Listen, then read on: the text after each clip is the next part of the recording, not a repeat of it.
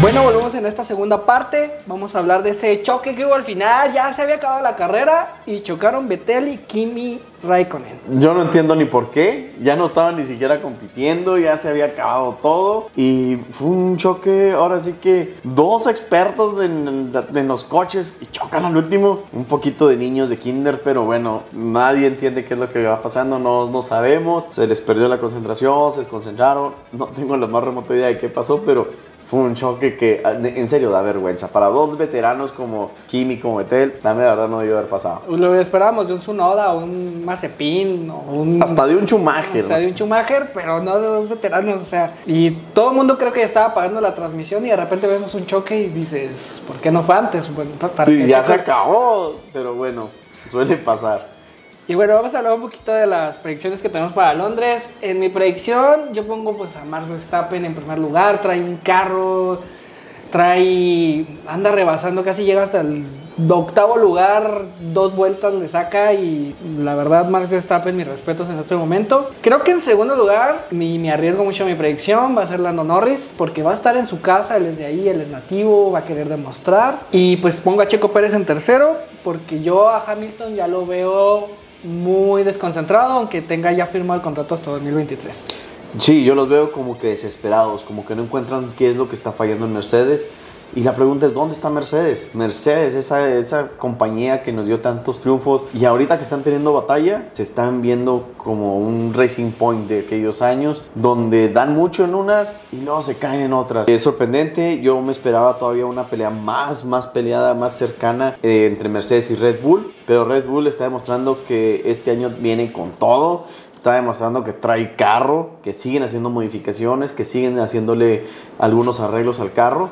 De hecho, lo podemos ver en la práctica 1, práctica 2. Muchas veces Pérez queda noveno o décimo, donde siguen haciendo pruebas, donde siguen modificando el carro. Están aventando a Pérez un poquito más a lo que son las modificaciones aerodinámicas y Verstappen, pues a la velocidad, ¿verdad? Y la mera verdad, les está funcionando. Vemos una calificación muy diferente a las prácticas. Vemos un Pérez que se mete entre los primeros lugares. Vemos a Verstappen que sigue sólido con ese primer lugar. Maduro, se ve maduro, se ve calmado, se ve feliz en el carro. Y eso significa que Hamilton tiene problemas. Aunque sea recuperar un poco de honor, tiene que competirle más. Y en Silverstone, bueno, es su casa, tiene que hacerlo. Y sí, porque lo firmaron, en, bueno, no era su casa lo firmaron en la casa de Red Bull hasta el 2023 Hamilton con Mercedes. Eh, no es sorpresa porque pues Hamilton es un piloto grande y, y, pues Mercedes lo quiere dos años más ahí. Creo que con, si se llega a concretarla con Russell eh, va a ser un buen equipo. No sé cómo se van a llevar porque uno es muy novato y el otro es muy experimentado y pues a ver qué pasa con Mercedes con ese contrato que, que, acaban de hacer. Sí, y aquí el problema, bueno, el problema que yo veo y un problema más que todo para la Fórmula 1 es Battery Botas.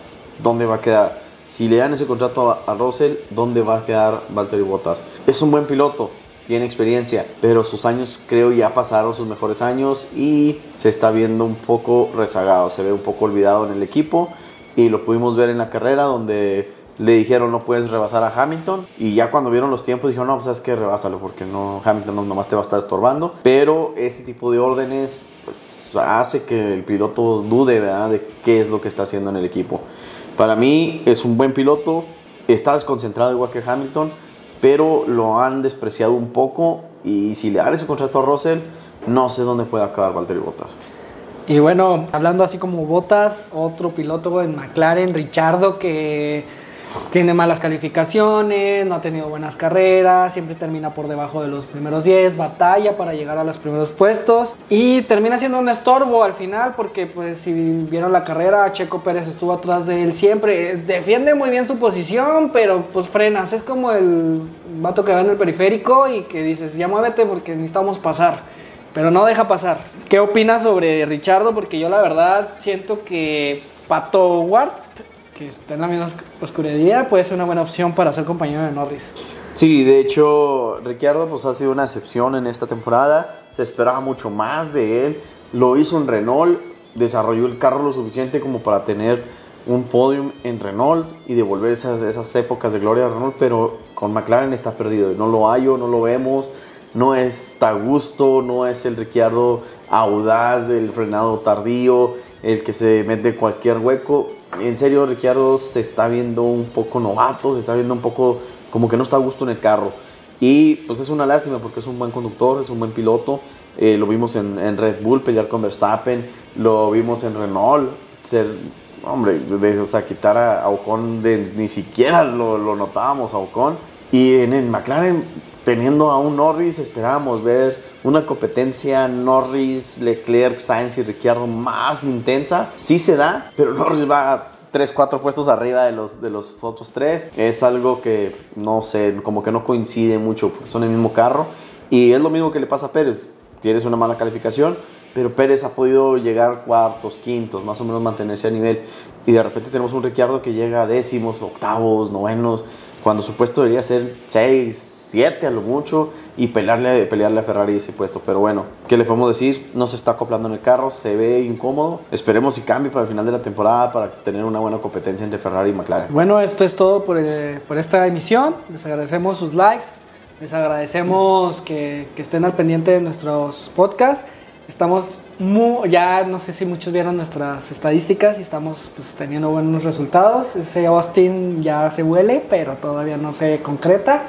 Entonces, pues los esperamos que nos sigan en, se hace en Facebook, se hacen en Instagram, sigan a Spotify y sobre todo sigan a seacen.com, nuestra página, porque pues ahí tenemos un poquito más de, pues, de posibilidades de que podamos ir a Austin. Entonces les agradecemos que nos sigan y algo más que quieras agregar, doctor. No, solamente esperemos que este fin de semana sea tranquilo porque pues todos los fanáticos de Fórmula 1 estamos un poquito aguitados, tres semanas seguidas y nos cortan el ritmo. Pero nos vemos en Silverstone y esperemos que sea una carrera excelente. Hasta luego, muchas gracias.